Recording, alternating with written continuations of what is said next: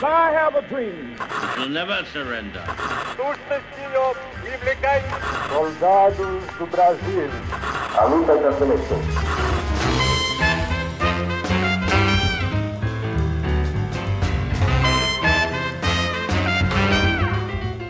Salve ouvintes do História FM, bem-vindos a mais um episódio do podcast do Leitura Obriga História. Meu nome é Iclis Rodrigues e hoje vamos falar sobre as crises do petróleo.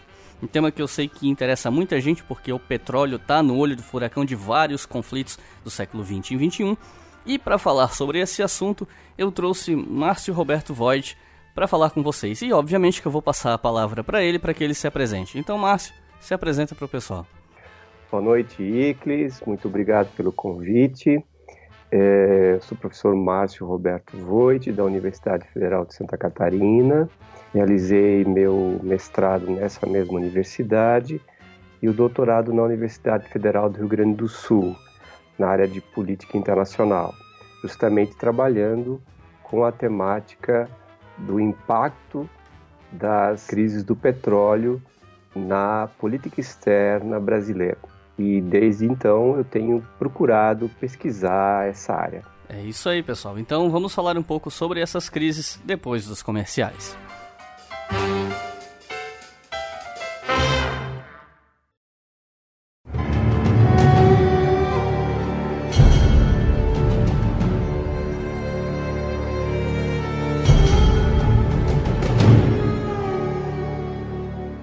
começar a falar sobre esse assunto, eu acho que a gente pode falar um pouco sobre os anos 60, porque nos anos 60 nós tivemos um pico de consumo, né?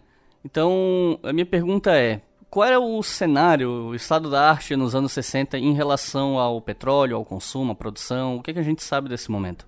Como é bem conhecido, a descoberta do petróleo se dá no século XIX, mas durante o século XX que nós temos um imenso crescimento da sua utilização e consumo para os mais diferentes tipos de finalidades. Mais especificamente, após a Segunda Guerra Mundial, costuma-se dizer que há um crescimento extremamente acelerado da economia capitalista global, e isso, obviamente, tem um impacto muito forte com o consumo do petróleo. Se os séculos passados haviam sido séculos de utilização de energias, como por exemplo a do carvão, o século XX, sem dúvida, foi o século da utilização do petróleo.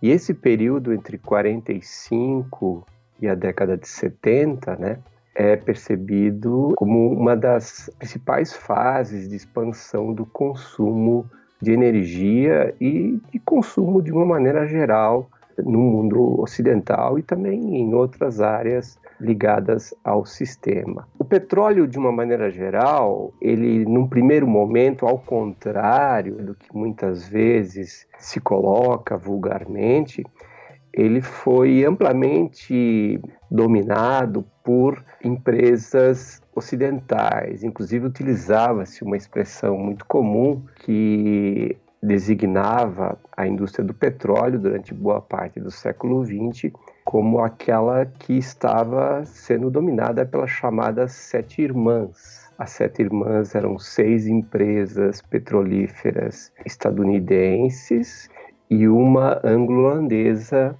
a Royal Dutch Shell.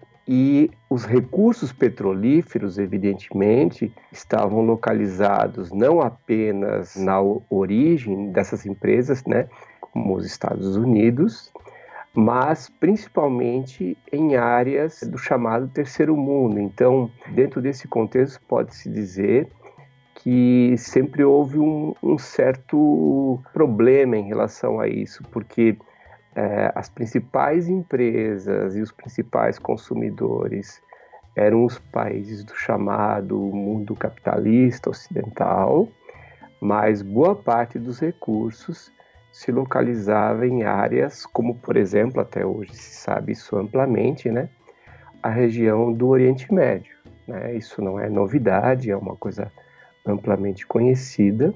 E nos anos 60, como você me perguntou, justamente é fundada uma das principais organizações internacionais que englobou os principais produtores de petróleo, né, a chamada OPEP, ou seja, Organização dos Países Exportadores de Petróleo, formada basicamente por países do Oriente Médio e mais a Venezuela. Depois nós tivemos muitas mudanças na OPEP, com entrada e saída de países, que eu acho que aqui não é o caso né, ficar é, detalhando, mas há sim, respondendo a sua pergunta, uma, um grande incremento do consumo de uma energia que dos anos 40 para frente sempre foi muito barata, né? porque os países que detinham esses recursos eram países que não tinham uma força política ou econômica muito grande no sistema internacional. Então, com a criação da OPEP, essas coisas vão começar lentamente a mudar. Dos anos 60 até os 70, a OPEP vai funcionar, mas ela não vai ter uma expressão tão representativa.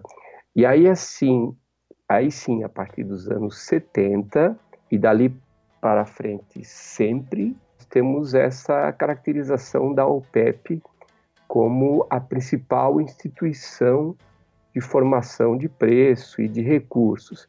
O que também, de certa maneira, é polêmico, né? porque há uma grande produção de petróleo em países que não são da OPEP, inclusive grandes consumidores, como os Estados Unidos, a Rússia, o próprio Canadá. Então, por vezes, no senso comum, prevalece essa ideia. Então, há um grande crescimento, um incremento da produção no mundo como um todo, e pode-se dizer com segurança que grande parte desse crescimento se dá em função de uma energia que até aquela época era relativamente barata. O preço do barril ali, né, no começo dos anos 70, girava em algo em torno de 3 dólares, valores da época. Eu não teria como afirmar agora qual seria o, o valor referente disso é, levando em consideração o preço atual. Então, esse é um cenário bastante interessante, ou seja, há uma série de países que consomem uma grande quantidade desses recursos, mas as grandes reservas se encontram justamente nesses países que, como eu disse anteriormente, formaram a partir de 60, 1960 essa organização. Nessa época, para né, além dessa questão do, da, do, da produção e do, do, consumo, alguns países tiveram uma certa, uma certa prosperidade econômica né, no, naquele pós-guerra, ainda que essa prosperidade não necessariamente significasse distribuição de renda, mas tivemos ali, né, pelo menos um crescimento econômico em alguns países. E o Brasil, inclusive, chegou a passar por esse momento, que depois ficou conhecido como milagre econômico e tal. Minha pergunta é, porque eu acho que, que isso pode ser uma, uma dúvida geral. É, que fatores explicam essa prosperidade nesses países? Elas têm relação com a questão do petróleo e a questão energética? Esse é um tema um tanto difícil, ele tem muitas possibilidades, explicação. De certa maneira, pode-se dizer que o ciclo 45-70 é um ciclo de grande crescimento do capitalismo em vários países do mundo. Vários autores entendem isso como um ciclo de crescimento contínuo, né? Os franceses chegaram a cunhar uma expressão para isso, né? os 30 anos gloriosos, 30 gloriosos, né? que partiriam né, do final da década de 40, início da década de 50 e chegariam até o início da década de 70. E sem dúvida, o Brasil, especialmente no final dos 60, início dos 70, vai realmente ter um crescimento econômico, como você pontuou bem. Não há necessariamente uma distribuição do que esses recursos econômicos trouxeram a um grande crescimento em diversas áreas. No caso brasileiro, especificamente, pode-se dizer que é um, um, ciclo interno de investimento bastante representativo. Claro que grande parte disso se assentava em petróleo barato. Só para se ter uma ideia né, do nível de, de importância é, desse recurso naquela época, no início dos anos 70, o Brasil importava basicamente 80% do petróleo que consumia. E vários países da Europa Ocidental e mesmo os Estados Unidos, né, tinham importações representativas. Então, o Japão também do pós-guerra é um excelente exemplo de um país que não dispõe de recursos petrolíferos, mas que teve uma, um ciclo de crescimento muito grande. Então, Alemanha, Estados Unidos, França, o próprio Brasil, né? A gente tem o, entre aspas, né, milagre econômico, que depois acabou né, redundando em problemas bastante graves que eu aqui não vou detalhar nesse momento, mas sim há uma clara conexão entre esse grande crescimento e a fartura de recursos energéticos. Né? Eu costumo dizer que até os anos 70, a energia barata, especialmente derivada dos três combustíveis fósseis, quais sejam carvão, o petróleo e depois o gás natural, vão fornecer a base, né, para grande parte desse crescimento, desses milagres, né? A gente fala em vários milagres, não é só o do Brasil, o Japão, a Alemanha do pós-guerra se recuperar e pode-se dizer que isso tem uma correlação muito grande com uma matriz energética que é relativamente barata até esse momento. Aí depois a gente vai ter uma substancial alteração. Embora nós tenhamos no passado, né, aquela crise no canal de Suez durante o governo Nasser no Egito, que causou algum transtorno em relação ao abastecimento de petróleo para alguns países e tal, que eu já vi algumas pessoas considerarem um primeiro choque do petróleo. Normalmente, quando se fala nesses choques, o primeiro que vem à mente, o primeiro ano que vem à mente das pessoas é 1973, quando o preço do barril chegou a aumentar 400%.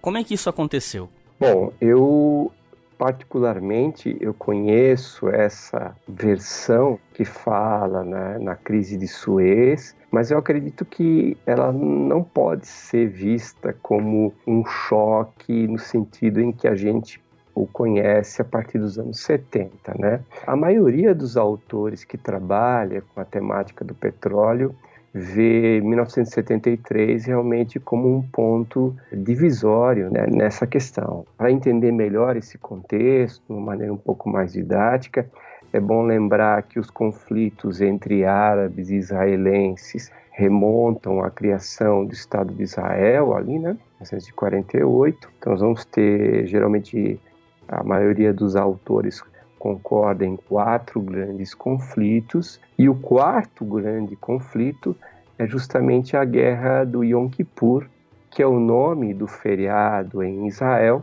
qual os países árabes contra-atacaram Israel depois do ataque israelense na Guerra dos Seis Dias em 1967. A guerra aconteceu no mês de outubro de 1973. Nos meses seguintes, vários dos países árabes se movimentaram contra o apoio dos Estados Unidos e de países ocidentais a Israel e realizaram o que se conhece até hoje como o primeiro grande choque do petróleo, que basicamente foi um embargo, é, ou seja, uma, é, uma diminuição drástica do fornecimento de petróleo, haja vista que esses países, em função do seu apoio a Israel, entraram em um certo choque com vários dos países árabes. Há uma série de polêmicas sobre isso, a gente também tem que relativizar isso um pouco, porque apesar do embargo ser claro, não se pode esquecer que vários dos países da OPEP, vários dos grandes produtores do Oriente Médio,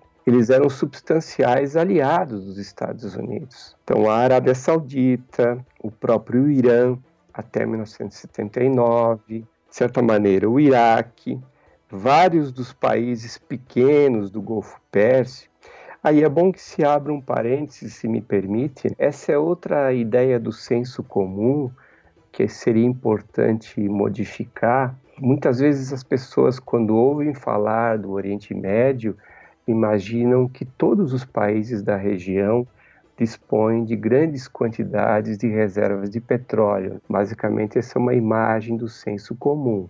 E na prática isso é um pouco diferente, porque os, as grandes reservas de petróleo do Oriente Médio estão em, concentradas em poucos países. São justamente os países do Golfo Pérsico, os três grandes, Arábia Saudita, Iraque e Irã. E daí a gente tem as chamadas petromonarquias, das quais as mais conhecidas são o Kuwait, Bahrein, os Emirados Árabes Unidos, que são países relativamente pequenos em tamanho, que até aquele momento, inclusive, vários deles sequer haviam conquistado sua independência efetiva. Esse é um processo que vai decorrer durante os anos 60 e 70 e que dispõe de grandes reservas de petróleo. Então, olhando no mapa do Oriente Médio, é muito claro perceber que ali naquela região que envolve o Golfo Pérsico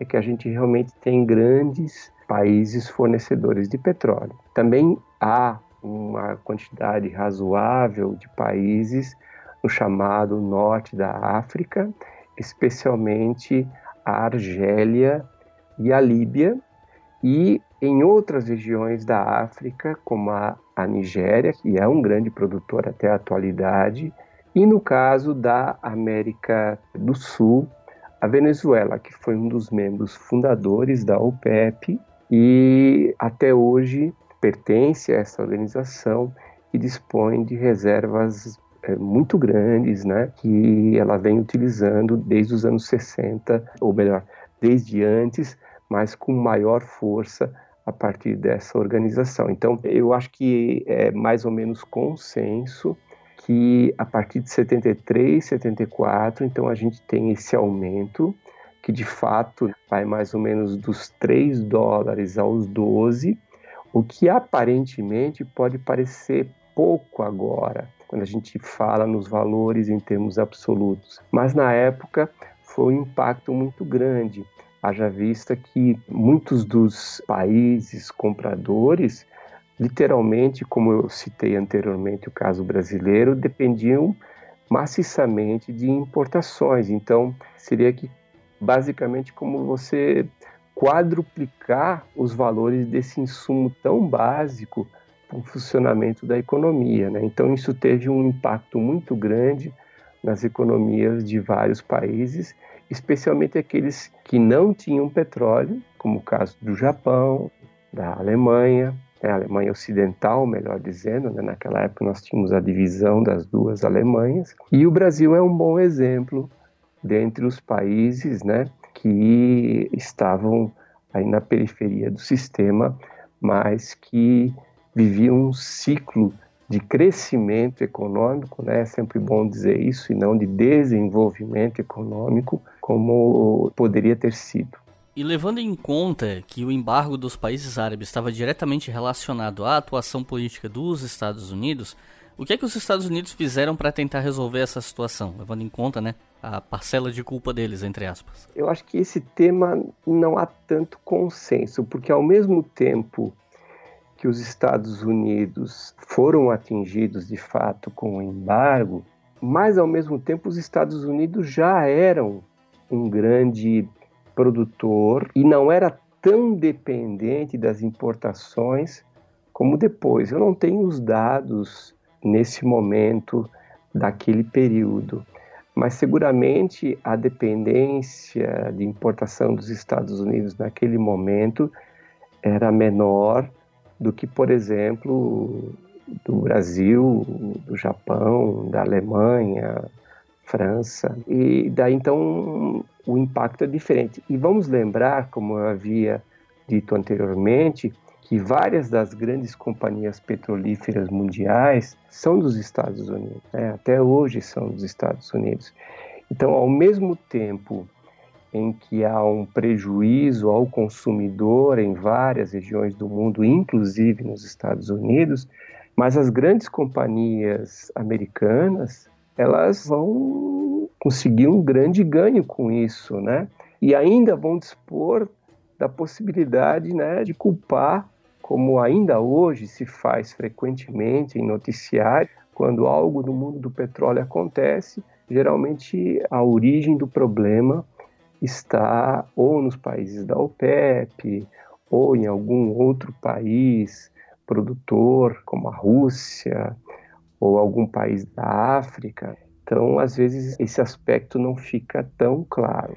Mas respondendo à pergunta, os Estados Unidos fizeram sim pressão sobre vários dos países produtores e iniciaram, juntamente com outros países europeus, e o Brasil também teve que fazer isso, esse foi o tema né, da, em geral da minha tese, né, de buscar outras alternativas. Não é de forma gratuita que logo em seguida a primeira crise é criada a Agência Internacional de Energia, cuja sede era Paris, continua até hoje sendo em Paris. Foram buscadas várias alternativas para solucionar o problema. Então, uma delas, como eu já falei, foi a pressão sobre os países produtores que depois reverteram esse embargo, conseguiram de certa maneira seus objetivos com o aumento dos preços, mas depois voltaram a fornecer os recursos. E os países que eram dependentes de uma importação massiva iniciaram outros processos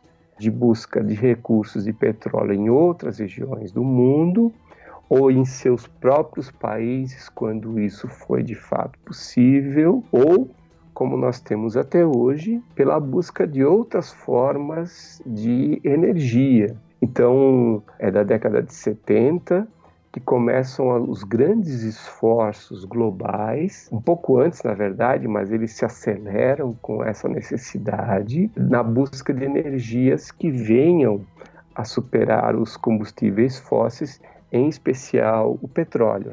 É uma coisa um tanto estranha dizer isso, pode parecer um tanto irracional, mas é, é fato que, mesmo sabendo que é um recurso que é finito, né? Afinal de contas não, não há como refazer as reservas, a atitude das da de grande maioria dos países era de utilização massiva dele.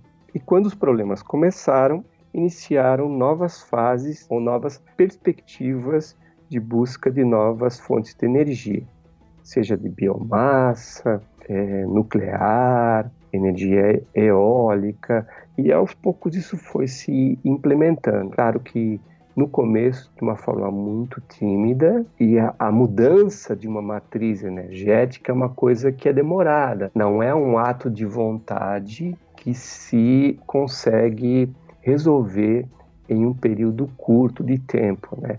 Vários dos países europeus e o próprio Brasil realizou é, várias dessas mudanças num período que vai basicamente entre 10 e 20 anos. Então a gente tem essas alterações nesse sentido.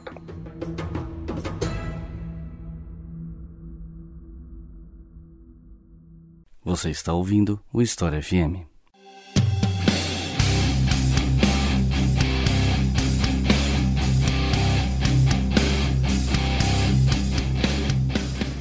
Outra crise do petróleo, que teve um impacto amplo, acredito que menor que a anterior, mas enfim, isso é algo que você pode me dizer, ocorreu em 1979, no contexto da Revolução Iraniana. Como é que foi isso exatamente? Bom, eu não saberia precisar se esse segundo choque foi de fato menos importante que o primeiro. Talvez o que possa se dizer nesse sentido é que, como já se havia passado por uma, um primeiro choque, né, esse aumento não foi uma novidade tão representativa como em 1973, 74. Então vamos relembrar um pouco da, da história né, do Irã. Eu já disse anteriormente que até 1979 o Irã, que era uma monarquia, né, governada pela mesma família, né, a família Pahlavi, né, o Shah do Irã, né, o rei do Irã, né, que seria Reza Pahlavi, governava o Irã há bastante tempo e era um dos principais aliados dos Estados Unidos, né? Era um governo bastante autocrático, um governo que causava uma série de, de, de vamos dizer assim, de constrangimentos em relação a seus vizinhos e à própria população do país. Isso acabou um processo complexo, aqui eu não, não teria como explicar os detalhes disso, né, acabou redundando em uma revolução em que vários grupos de oposição participaram, mas que colocou no poder, a partir aproximadamente de janeiro de 1979, de um grupo de posição islâmica mais acentuada. Então, uma liderança religiosa, o Ayatollah Ruhollah Khomeini, né, ele conseguiu uma proeminência dentro do processo da Revolução Iraniana, afastando outros grupos que também haviam participado, e o Irã transformou-se desse momento em diante numa república islâmica e passou a uma posição de hostilidade em relação aos seus adversários ocidentais, especialmente os Estados Unidos.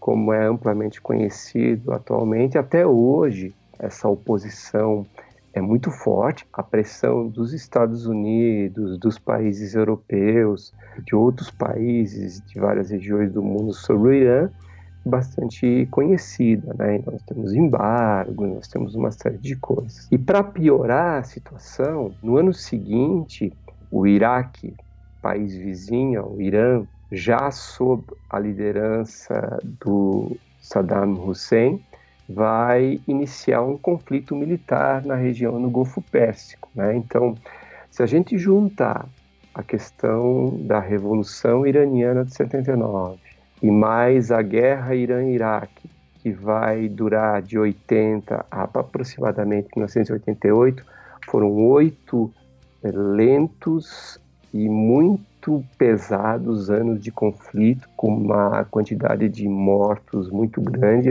uma guerra que é pouco conhecida, é pouco estudada no Ocidente, mas que obviamente teve impacto, né? especialmente nesse início. Né? Costuma-se dizer que o ápice da crise é justamente 79 e 80, por causa do fim da monarquia iraniana, do início do período da Revolução e depois da guerra Irã-Iraque. Então, esse é o contexto que vai fazer com que o petróleo suba novamente a patamares aí que vão chegar aos 30 e poucos dólares, né, 34 dólares. Então, 173 a gente teve de 3 para 12.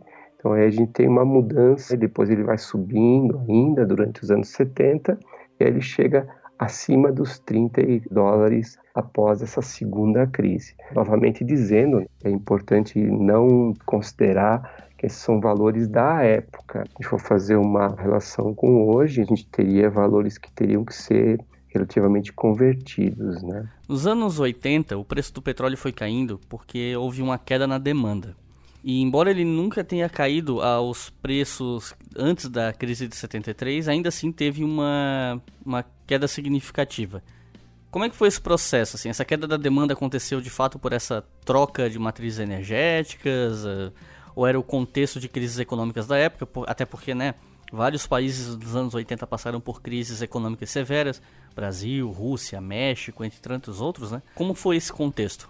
Eu diria que é uma combinação de fatores. Alguns autores utilizam especificamente esse período da metade dos anos 80 do século 20 com a expressão contra-choque. Então, se a gente teve, nós tivemos dois choques em 73, 74, 79, 80. Então, na metade dos anos 80, a gente tem o contra-choque. Há, de fato, um cuidado que leva à diminuição da demanda, né? E aí cabe um parênteses que é importante colocar. Nos períodos pré-choque, eu acho que pode se destacar isso, o consumo global, ele era um tanto, vamos dizer assim, ele tinha um caráter de, de, até um certo desperdício. Eu sempre costumo utilizar uma figura para expressar isso, que é o caso da indústria automobilística, que a gente vê em muitos filmes, em muitos, é, em muitos contextos,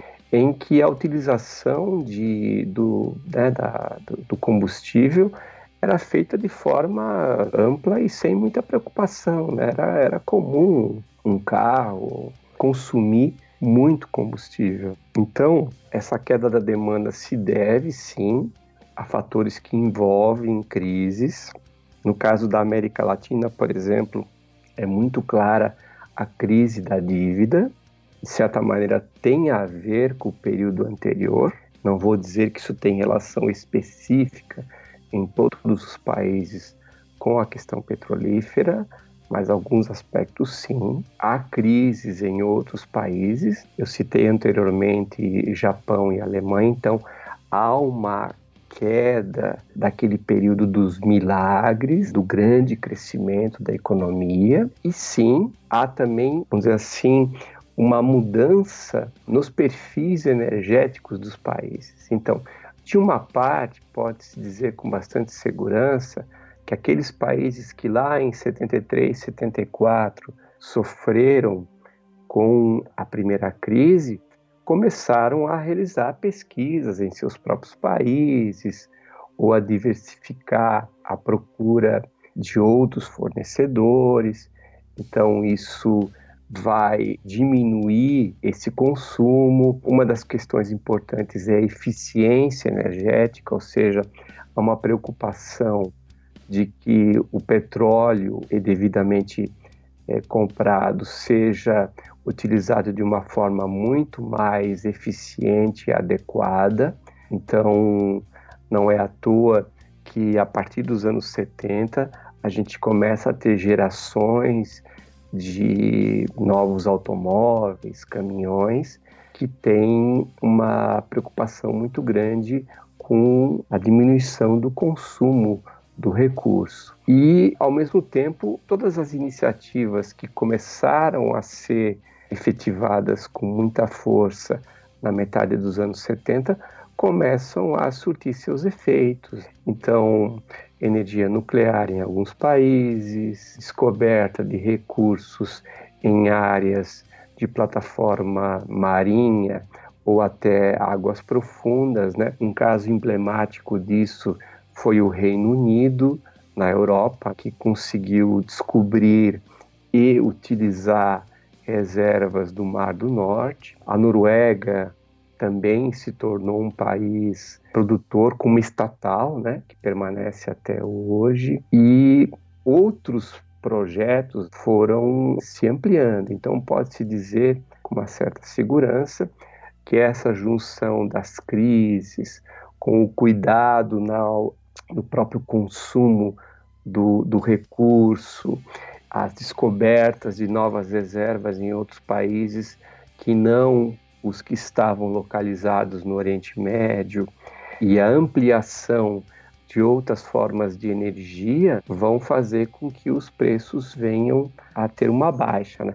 Como você bem frisou, essa baixa nunca vai fazer ou nunca vai retroagir ao que era o perfil pré-73. Então, sempre se diz, né, que é, o petróleo é a rainha das commodities, porque a despeito de ter essa, essa característica, ele tem um impacto muito importante na economia global e a influência sobre ela me parece bem mais representativa do que outras commodities que são vendidas globalmente. Né? É basicamente isso que vai acontecer e aí a gente tem dali para frente várias oscilações, às vezes é, acentuados crescimentos do preço, como por exemplo no período é, da guerra ao terror, né, ali da, dos ataques de 11 de setembro e depois da invasão do Iraque pelos Estados Unidos em 2003. Depois a gente tem também períodos de queda, né? Então a gente vai ter uma oscilação, mas jamais o preço vai retroagir a valores que eram percebidos e que eram tão facilmente utilizáveis antes da primeira crise. Outra coisa importante dizer é que isso é uma coisa bem clara no Brasil. Até 73, né, com um valor relativamente baixo, não era algo muito sensato, por exemplo, fazer arriscadas explorações é, de petróleo em regiões de plataforma continental ou mesmo águas profundas, como por exemplo a Petrobras começou a fazer na década de 70 e hoje a gente tem exemplos bastante representativos disso em águas profundas, como é o caso do pré-sal. Então, não era algo viável em função do valor que o preço do barril de petróleo tinha naquela época. E a partir dessas mudanças que fizeram com que o petróleo nunca mais retroagisse a valores tão baixos, é que essas iniciativas também contribuíram para que vários países que não tinham essa possibilidade de explorar recursos como esse pudessem fazê-lo. O Brasil é um excelente exemplo disso. Grande parte dos recursos petrolíferos brasileiros se encontram justamente na nossa plataforma continental e principalmente em águas profundas. E aproveitando que a gente está falando disso, eu acho que a gente vai chegar no, né, no, no, ápice desse episódio, na minha opinião, que como a gente, né, como você falou no começo do episódio, a tua tese de doutorado ela teve a ver com é, essas crises e como os governos brasileiros da época lidaram com elas, o impacto delas no Brasil. E essas crises ocorreram nessas duas, 73 e 79, durante a ditadura. Então, o que eu queria te perguntar é: como essas crises impactaram no Brasil? Como os governos reagiram? Em outras palavras, né, falar um pouco sobre a tua tese, que aliás vira o livro e a gente vai falar desse livro no final do episódio. Então você que está ouvindo, fica até o final para saber. Mas, nesse momento, qual foi o impacto disso no Brasil? De maneira geral, e eu tento mais ou menos tratar disso na minha tese, o Brasil, ao contrário de alguns outros países, não se preparou para esse momento. Né? Tudo bem, as pessoas podem alegar de que isso não era previsível, que os preços estavam estáveis e baixos há muito tempo, mas me parece um pouco imprudente depender de forma tão forte de um insumo tão importante né, da maneira como o Brasil dependia naquele momento. Então, a resposta que eu posso dar Evidentemente que quem está nos ouvindo deve pensar isso, obviamente, que a busca é interna, vai se procurar resolver essa questão através da geração de energia. É o momento da construção de grandes hidrelétricas no Brasil, é o momento da grande pesquisa em petróleo, né? A Petrobras vai deixar de ser uma empresa relativamente menor para se tornar uma, uma grande empresa aos poucos. O momento também da criação, talvez, do, na época, de um dos maiores projetos de energia não derivada do petróleo, que foi o Proálcool. O álcool até hoje faz parte da matriz brasileira, está incluído em cada litro de gasolina que se consome no país. E em relação à sua pergunta, como é que o Brasil reagiu? Reagiu com muita dificuldade, a situação se tornou, do ponto de vista dos gastos do Brasil, extremamente difícil. Não é à toa que quando o governo Geisel assume, Ernesto Geisel né, assume, ele tem que tomar a decisão né, de como lidar com essa crise. Isso é uma informação que talvez muitas pessoas não saibam, mas o Ernesto Geisel, antes de ser presidente da República, ele foi presidente da Petrobras. Então, ele já tinha um certo conhecimento acerca das questões que envolviam a estatal brasileira. Como todos sabem, a ditadura militar viveu no início dos anos 70 seus anos mais terríveis, com a perseguição, com a cassação de mandatos, com a tortura. Então, o governo brasileiro ele teve que fazer uma escolha muito arriscada, né? Enquanto outros países buscaram rapidamente reduzir seu consumo, procuraram é, outras energias, outros fornecedores, o governo militar já vivia, ou a ditadura civil-militar já vivia um período de desgaste bastante grande. Afinal de contas, todos sabemos que ela começa em 64, tem os seus anos mais terríveis, né, no período que vai ali do, do AI-5 até ali a metade dos anos 70. Né? Então, a escolha do Brasil nesse sentido, e isso pode ser percebido inclusive nas memórias que o Ernesto Geisel depois realizou através de uma entrevista que ele fez para a Fundação Getúlio Vargas. É de justamente manter o crescimento, porque a ditadura militar mantinha grande parte da sua legitimidade justamente por um dos aspectos que nós conversamos no começo, que é a questão do crescimento econômico. E o impacto desse primeiro choque e depois do segundo foram muito nefastos nas contas do Brasil. Então o Brasil como eu disse antes, ele, ele não conseguiria mudar sua matriz rapidamente. Isso leva tempo, isso não é um processo tecnológico fácil. E isso levou ao que se chamou na época a conta petróleo. Então, se você olhar, e eu coloquei isso na minha tese, no meu livro, há um exponencial crescimento dos custos do petróleo no que se refere às compras externas do país.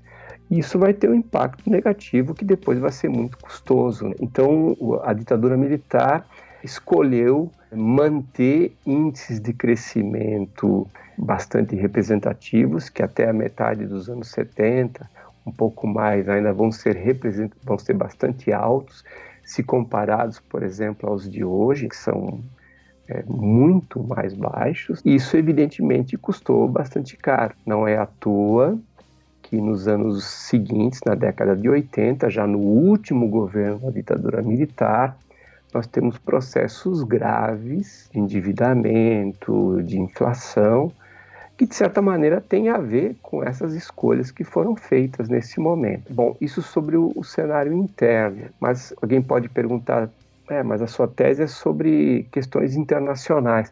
Claro, porque, como eu havia dito anteriormente, sem a possibilidade de uma mudança rápida da matriz energética, você não muda uma matriz energética de 80% de dependência de importação para algo muito baixo em poucos anos. Então, o que eu pesquisei, e esse foi o cerne do meu trabalho, foi como que a diplomacia brasileira buscou formas de minimizar essa conta petróleo. Eu diria que ela foi parcialmente bem sucedida, conseguiu negociar principalmente com alguns fornecedores, em especial o Iraque. Isso é um, um elemento interessante, né? O Brasil tem uma relação que vai se fortalecer com esse país e o Brasil vai importar grande parte dos recursos do Iraque, uma boa parte também da Arábia Saudita. Então, vai mudar várias das suas posições em relação ao conflito árabe-israelense, vai apoiar. Essa é uma coisa interessante, né? Porque na metade dos anos 70, justamente, nós temos várias independências na África a mais conhecida por nós brasileiros é a de Angola, né, em 75, e o governo militar brasileiro vai, de certa maneira, apoiar, vai ser o primeiro país a reconhecer Angola, a despeito do governo angolano ser de uma posição de esquerda, né?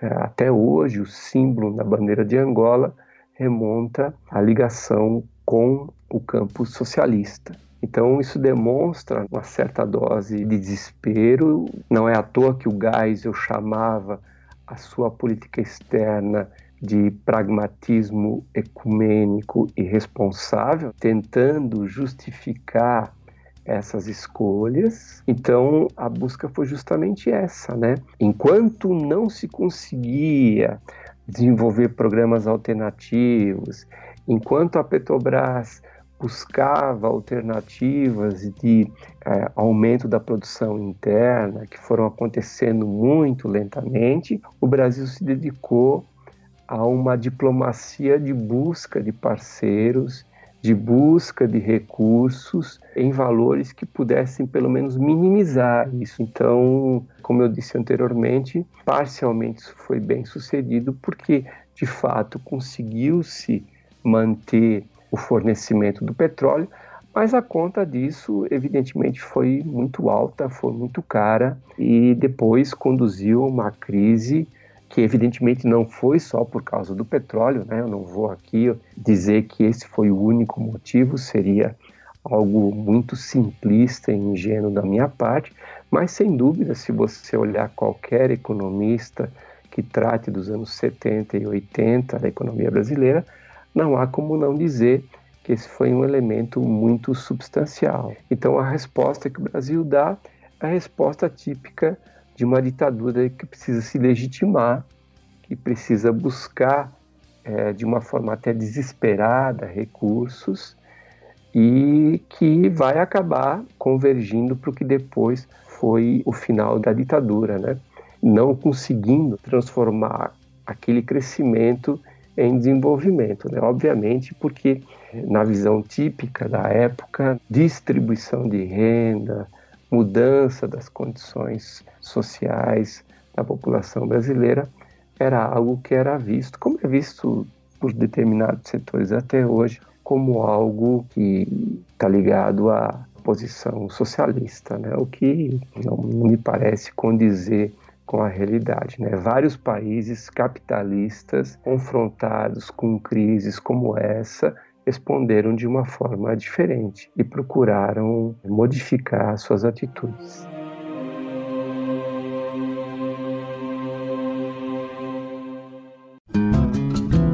Nossos colaboradores no Apoia-se ouviram esse episódio primeiro. Se você quer ouvir os nossos episódios com antecedência, acesse apoia.se barra e ajude a manter o História FM no ar.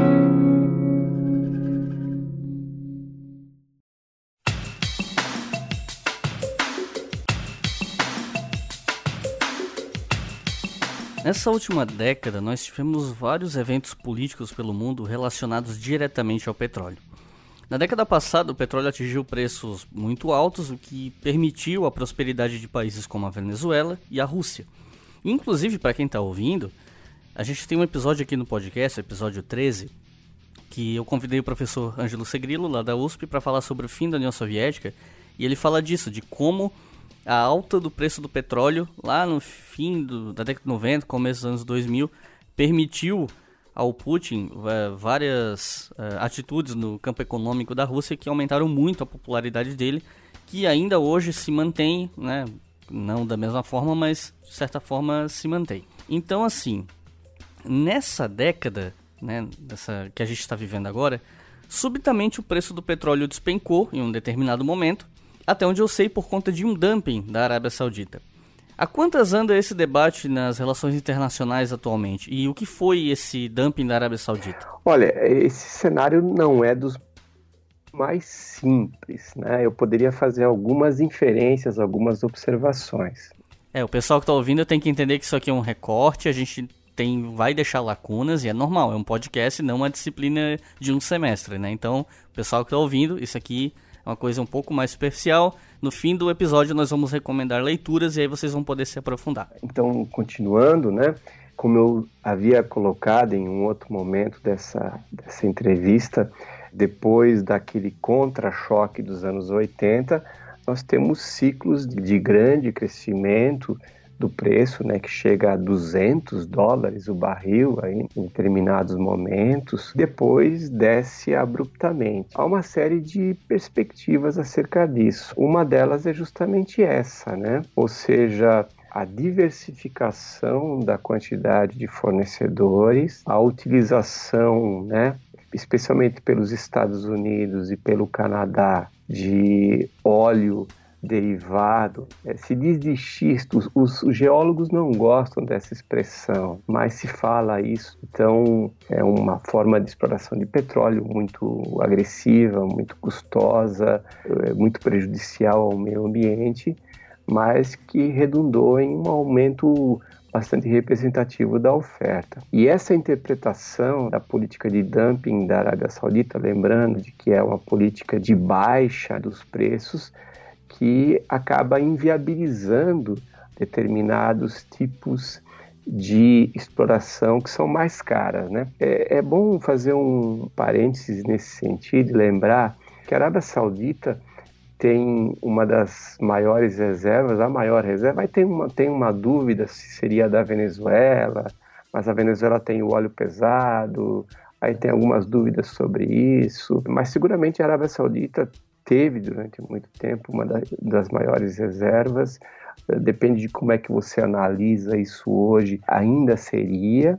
E uma das características do óleo saudita é que ele é de uma excelente qualidade, né? existem diferenças em relação a isso, então, quanto mais pesado o óleo, mais difícil a sua exportação e o seu refino. E o óleo saudita também, a obtenção dele é por um preço relativamente baixo, já que grande parte das suas reservas são de exploração bastante bem mais fácil, por exemplo, do que o caso brasileiro, né? Imagina explorar numa área como o pré-sal. Então, obviamente, isso vai ser uma diferença tecnológica que tem um impacto no preço é, bastante representativo. Então, essa é uma possibilidade bastante representativa. E, claro, acho que não, não se pode também desconsiderar que nós temos uma mudança na economia global que é bastante perceptível. Então, se nos momentos de grande alta do preço do petróleo há uma coincidência com o crescimento muito grande das é, grandes economias emergentes, como a China e a Índia, a partir da crise de 2008, nós temos também uma diminuição desse crescimento, nós temos uma diminuição é, do crescimento das economias já desenvolvidas. Então, é, me parece que também isso vai ter um impacto representativo. Uma coisa que seria importante lembrar é que, mesmo dentro da OPEP, ou muitos dos países que não fazem parte da OPEP, há uma disputa muito grande pelo fornecimento global. Evidentemente, como eu disse anteriormente, é um dos insumos, uma das commodities mais importantes, a mais importante seguramente, né?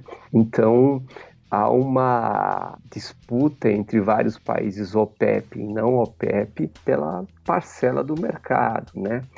E há muitas companhias distintas participando disso. Tem companhias estatais, você tem companhias privadas, você tem companhias independentes menores, então é um mercado muito complexo. Então eu diria que sim, que há uma oscilação muito representativa.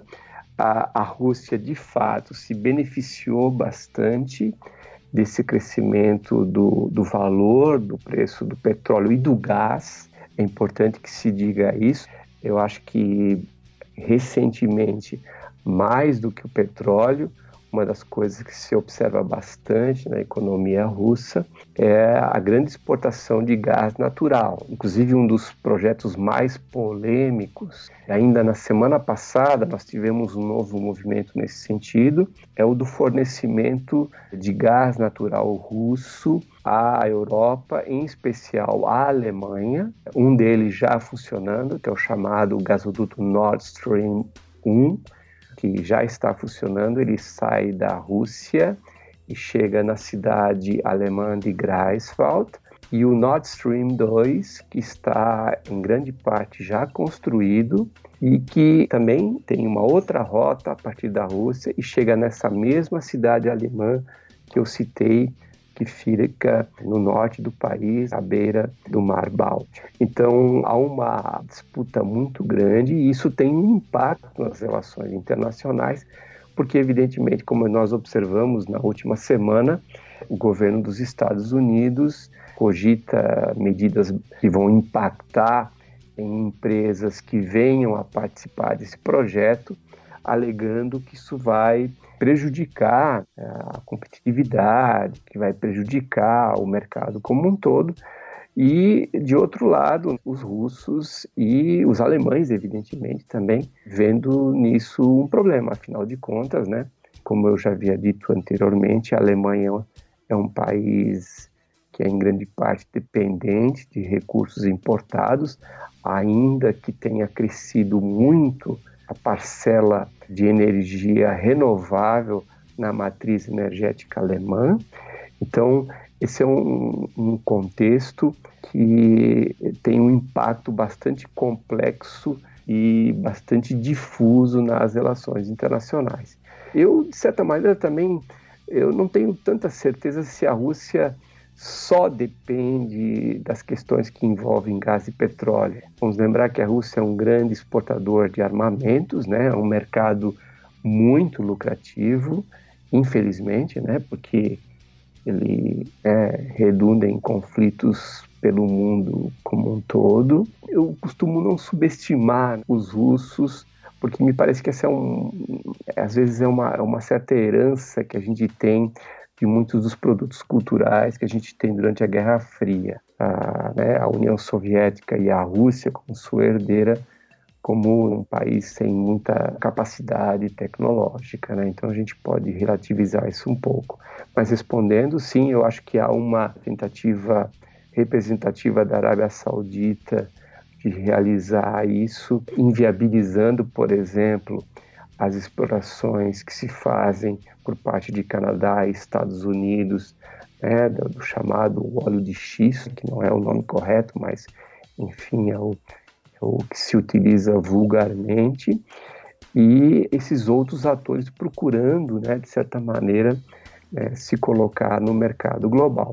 Como a economia global desde 2008, e aí é uma, uma percepção minha, existem autores que dizem que ela já se recuperou.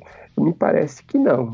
Inclusive, o que nós vivemos no Brasil atualmente, ou que se vive em outras economias, a própria Alemanha, o Japão, com níveis de crescimento muito mais baixos que nas décadas que eu citei anteriormente. Então, eu acho que essa, com a não superação dessa crise, evidentemente que isso tem um impacto no preço do petróleo e faz com que ele venha a níveis mais baixos, embora isso não signifique que ele venha a se tornar absolutamente não representativo ou voltar a indicadores anteriores àquele da primeira crise. Então, basicamente isso que eu poderia colocar. Para finalizar, aproveitando que você mencionou a questão do Brasil, queria te perguntar uma coisa.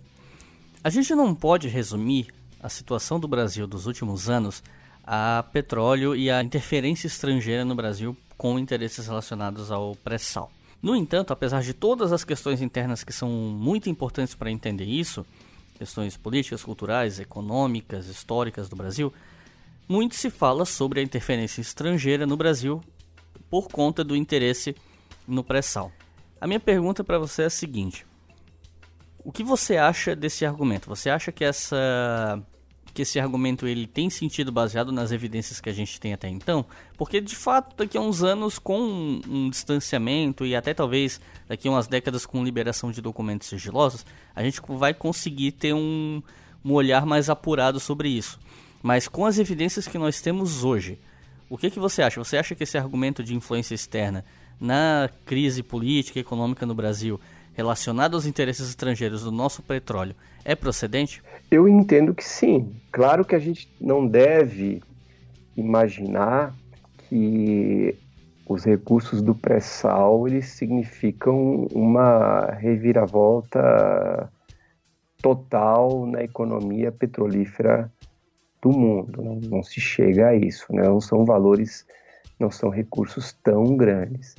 Agora, acho que seria muita ingenuidade não entender que recursos bastante representativos não sejam de interesse de companhias estrangeiras de outros países. Nós tivemos uma substancial mudança na lei do petróleo.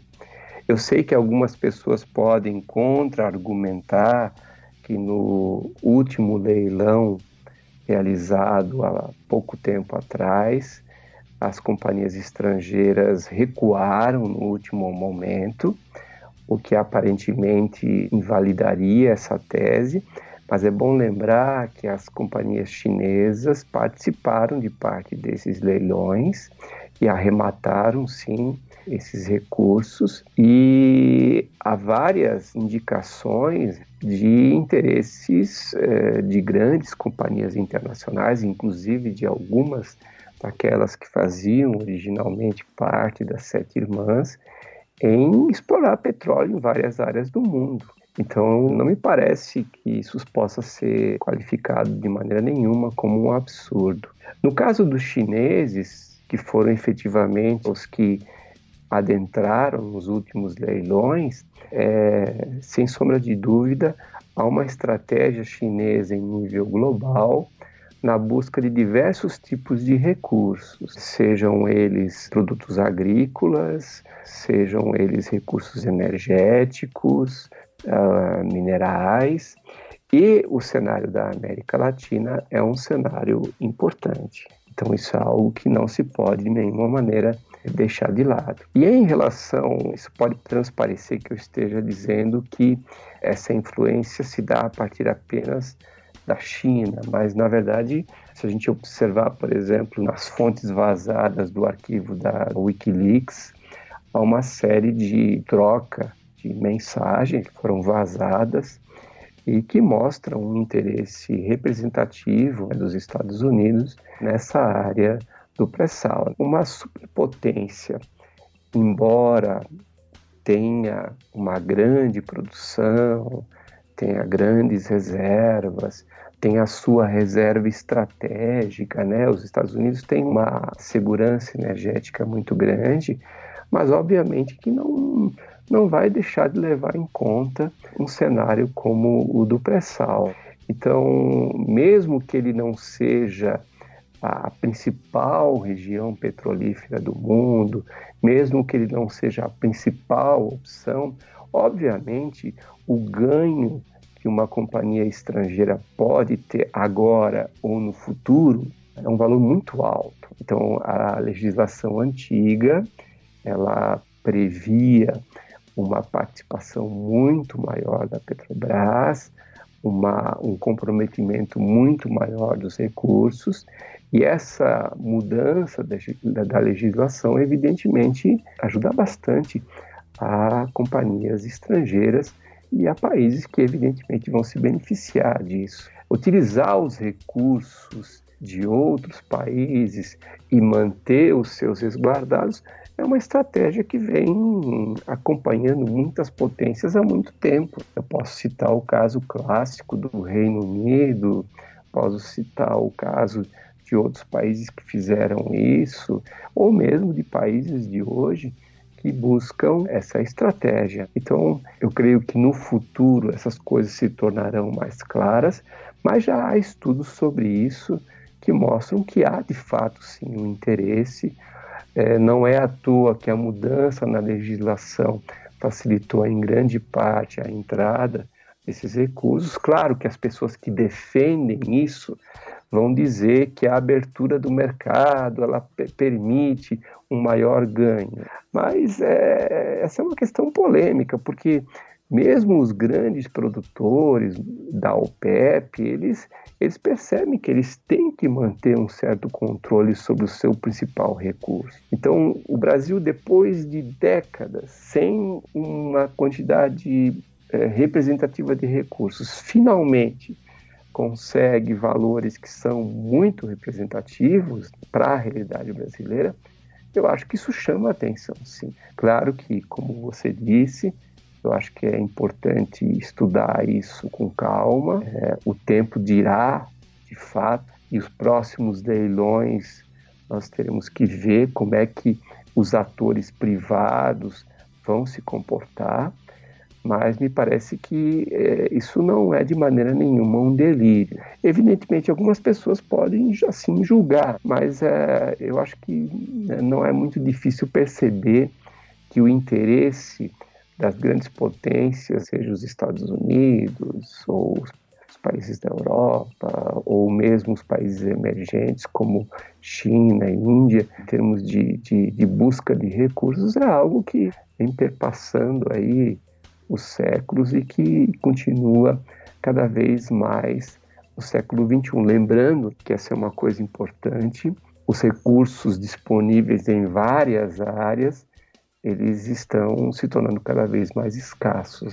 Então, se, a, se antes dos anos 70 o petróleo não era problema, ele passou a ser. Tanto é que ah, o próprio conceito de segurança energética vai se ampliar ou vai se construir a partir disso. E hoje a gente começa a ter problema com outros recursos, inclusive com alguns que há algum tempo não eram nem vistos como tal, né? Como água, ou minerais, ou a própria madeira, as reservas disponíveis de grandes florestas no mundo têm diminuído drasticamente. Infelizmente, o Brasil tem feito algumas escolhas bastante problemáticas nesse sentido.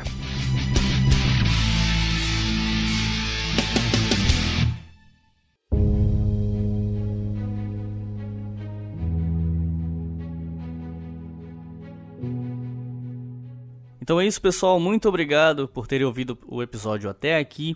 Eu quero agradecer muito ao Márcio por ter topado participar desse episódio. O pessoal que está ouvindo não sabe, na verdade o Márcio está em Berlim, então a gente começou a gravar esse episódio 8 da noite. Lá, quando a gente começou, já era meia-noite, então assim, madrugada dentro. E eu estou muito feliz com o resultado. Vou passar a palavra para o Márcio se despedir e dar uma recomendação de leituras para vocês também, incluindo, claro, o livro dele. Então, Márcio, te passo a palavra. Muito obrigado pela oportunidade, Iclis. Eu sempre estou muito atento ao, ao, seu trabalho. Eu acho que é um trabalho que ajuda bastante esses momentos que a gente vive de tanta, tantos questionamentos, né, ao trabalho das universidades e dos pesquisadores.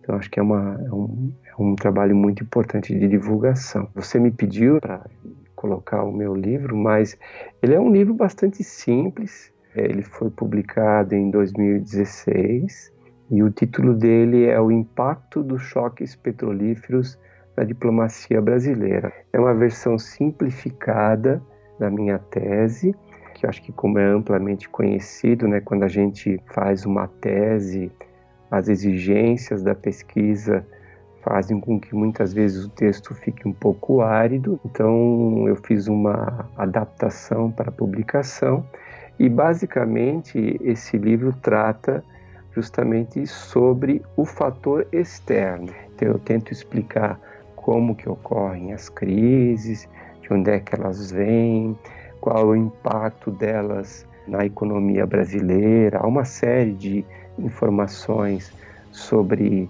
a conta petróleo, sobre os valores da importação brasileira. E como eu disse, a parte da questão interna, o meu objeto central é justamente entender quais foram as ações externas. E basicamente chega a essa conclusão que o Brasil vai mudar o seu perfil de ação em muitas organizações internacionais. O Brasil vai privilegiar a ação de importação com alguns países com os quais ele vai dispor, vamos dizer assim, de um, de um fornecimento a um custo mais baixo, mais baixo em relação ao valor alto da época. E o Brasil vai ter uma mudança de atitude em relação a vários cenários em função da sua necessidade pragmática de recursos petrolíferos. É, como eu disse já anteriormente, a conclusão é de que isso é apenas parcialmente bem sucedido, porque, como a gente sabe, o impacto da conta petróleo nos anos 70 foi muito grande e depois foi um dos elementos bastante representativos na crise que nós vivemos e outras economias também viveram na década de 80. Eu gostaria de citar mais dois livros. Penso sempre em livros que tenha uma abordagem que não seja é, acadêmica demais. Né? A gente vive num momento de questionamento da pesquisa científica e eu acho que é um momento também de divulgar obras que sejam acessíveis. Então, eu gostaria, né, eu já falei do, do meu trabalho, gostaria de destacar um livro que eu acho que trata de maneira bem breve, bem curta e bem clara sobre o cenário do Oriente Médio, que é o do professor Paulo Fagundes Vicentini. O título é Oriente Médio e Afeganistão. É um livro bem curto, já publicado há algum tempo, que trata bastante bem, em vários capítulos bem temáticos, sobre como o Oriente Médio se coloca, já que essa é a principal região petrolífera do mundo, foi e continua sendo, né? Então, uma referência que eu acho que é importante e é um livro de fácil acesso. E eu gostaria de citar também um outro pesquisador brasileiro que eu acho muito interessante, e nesse sentido o objetivo é um tema mais contemporâneo, que é o professor Igor Fuser, que em sua tese de doutorado cujo título é Petróleo e Poder: O Envolvimento Militar dos Estados Unidos no Golfo Pérsico. Ele analisa justamente algumas dessas questões mais contemporâneas, ou seja, a, a participação dos Estados Unidos na região do Golfo, a intervenção militar no Iraque, a transformação do Iraque nesse país que durante um tempo quase se desintegrou e agora a gente vê uma situação bastante problemática na região, com uma série de conflitos que, inclusive para o público, de uma maneira geral, são muito difíceis de entender, porque são tantos atores, são tantos países, são tantos atores não estatais que eh, muitas vezes fica difícil. E o professor Fuser é, além de ser uma pessoa que tem uma participação bastante efetiva na mídia, tem esse trabalho de muita, muito boa qualidade. Então, o professor Vicentini trabalha o cenário do Oriente Médio de uma maneira bastante didática, bastante efetiva. O professor Fuser é, trabalha esse elemento mais específico das questões que envolvem petróleo e poder e da atuação dos Estados Unidos na principal região petrolífera do mundo, que continua sendo o Oriente Médio. Então, gostaria de citar essas duas obras que são bastante bem mais complexas do que a minha contribuição, que é uma contribuição bastante singela ao, à pesquisa científica. Então é isso, pessoal. Se eu encontrar os links para compra desses livros na Amazon, eu vou colocar aqui na descrição do feed aquele link associado, dá uma ajuda pra gente se você comprar por aqui. Muito obrigado a todo mundo que ouviu o episódio até aqui, espero que vocês tenham gostado. Divulguem, compartilhem, passe para todo mundo que se interessa pelo assunto. Muito obrigado e até a próxima.